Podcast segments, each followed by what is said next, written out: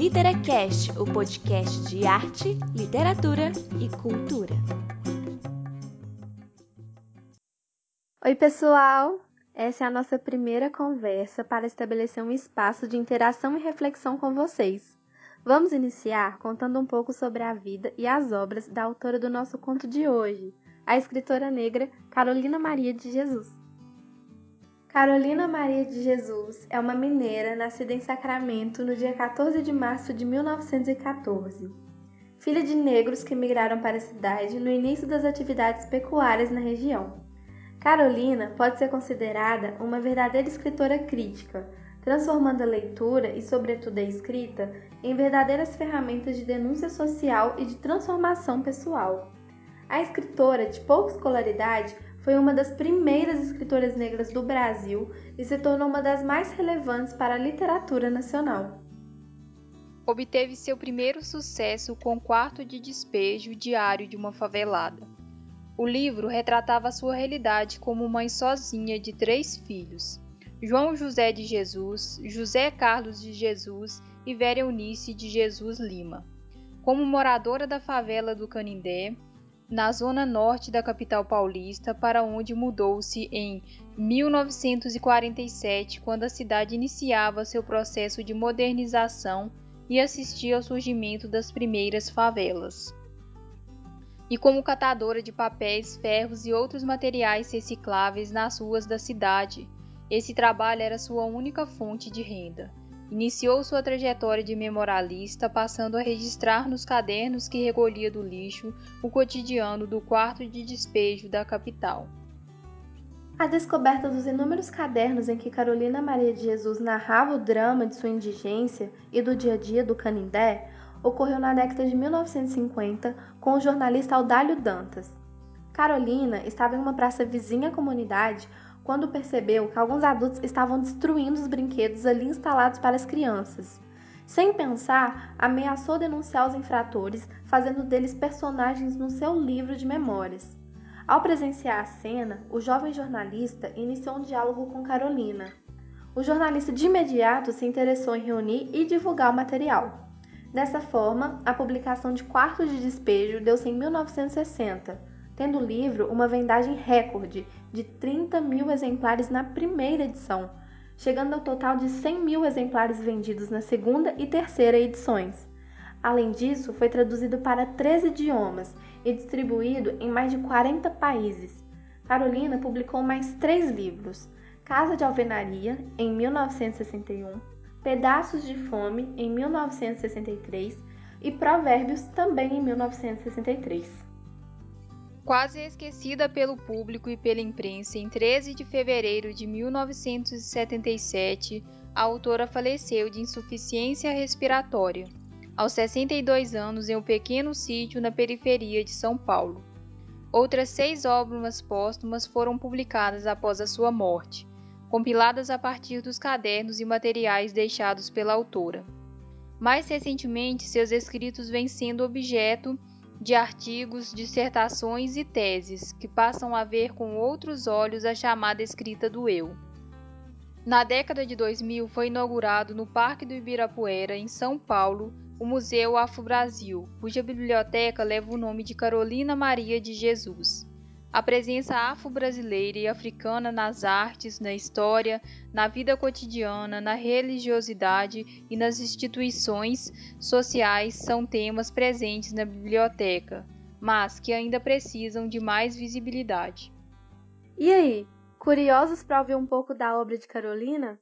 Para dar início ao conto desse episódio, vamos narrar o texto 13 de maio, retirado do livro Quarto de Despejo. 13 de maio Hoje amanheceu chovendo. É um dia simpático para mim. É o dia da abolição.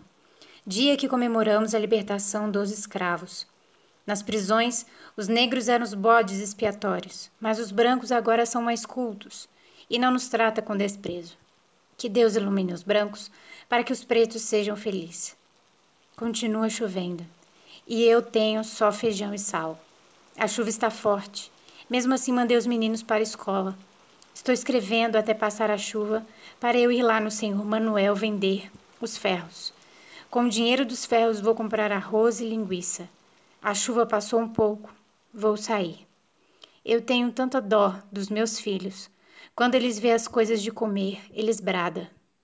Viva mamãe! A manifestação agrada-me, mas eu já perdi o hábito de sorrir. Dez minutos depois eles querem mais comida.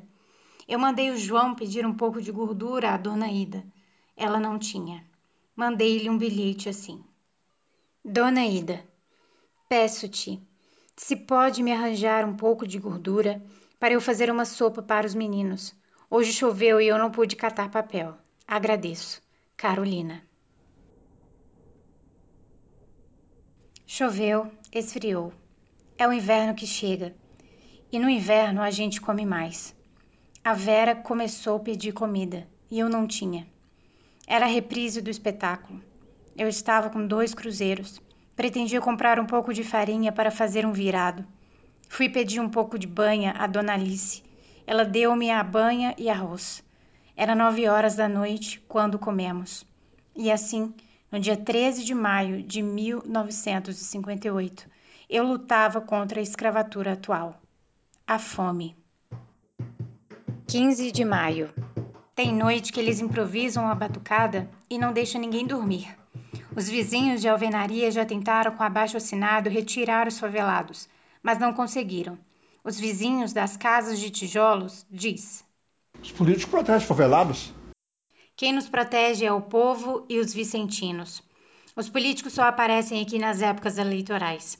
O senhor Cantídio Sampaio, quando era vereador em 1953, passava os domingos aqui, na favela.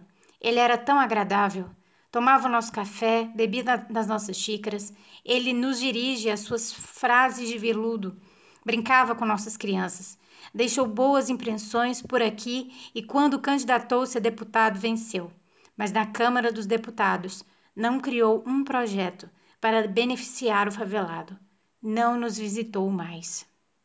Eu classifico São Paulo assim: o palácio é a sala de visita, a prefeitura é a sala de jantar e a cidade é o jardim. E a favela é o quintal onde jogam os lixos. A noite está tépida, o céu já está salpicado de estrelas, e eu, que sou exótica, gostaria de recortar um pedaço do céu para fazer um vestido. Começo a ouvir brados, saio para a rua. É o Ramiro que quer dar no senhor Benedito. Mal entendido. Caiu uma ripa num fio da luz da casa do Ramiro. Por isso Ramiro queria bater no senhor Benedito, porque o Ramiro é forte e o senhor Benedito é fraco. O Ramiro ficou zangado porque eu fui a favor do senhor Benedito. Tentei consertar os fios. Enquanto eu tentava consertar o fio, o Ramiro queria espancar o Benedito, que estava alcoolizado e não podia parar em pé. Estava inconsciente. E eu não podia descrever o efeito do álcool porque não bebo. Já bebi uma vez em caráter experimental, mas o álcool não me tonteia. Enquanto eu pretendia consertar a luz, o Ramiro dizia: Liga a luz, liga a luz, senão eu te quebro a cara. O fio não dava para ligar a luz. Precisava emendá-lo. Sou leiga na eletricidade. Mandei chamar o seu Alfredo, que é o atual encarregado da luz. Ele estava nervoso. Olhava o senhor Benedito com desprezo. A Joana, que é a esposa do Benedito, deu cinquenta cruzeiros para o senhor Alfredo. Ele pegou o dinheiro. Não sorriu, mas ficou alegre. Percebi pela sua fisionomia. Enfim, o dinheiro dissipou o nervosismo. 16 de maio. Eu amanheci nervosa, porque eu queria ficar em casa, mas eu não tinha nada para comer. Eu não ia comer porque o pão era pouco. Será que só eu levo essa vida? O que posso esperar do futuro? Um leito em Campos do Jordão. Eu, quando estou com fome, eu quero matar o Jânio, eu quero enforcar o Ademar e queimar o Juscelino. As dificuldades cortam o afeto do povo pelos políticos. Dezessete de maio. Levantei nervosa com vontade de morrer. Já que os pobres estão mal colocados, para que viver? Será que os pobres de outro país sofrem igual aos pobres do Brasil? Eu estava descontente que até cheguei a brigar com meu filho José Carlos, sem motivo. Chegou um caminhão aqui na favela. O motorista e o seu ajudante jogam umas latas. É linguiça enlatada. Penso, é assim que fazem esses comerciantes insaciáveis. Ficam esperando os preços subir na ganância de ganhar mais. E quando apodrece, jogam fora para os corvos os infelizes favelados. Não houve briga. Eu até estou achando isso aqui monótono. Vejo as crianças abrir as latas de linguiça e exclamar satisfeitas. Hum, gostoso. A dona Alice deu-me uma para experimentar, mas a lata está estufada, já está podre.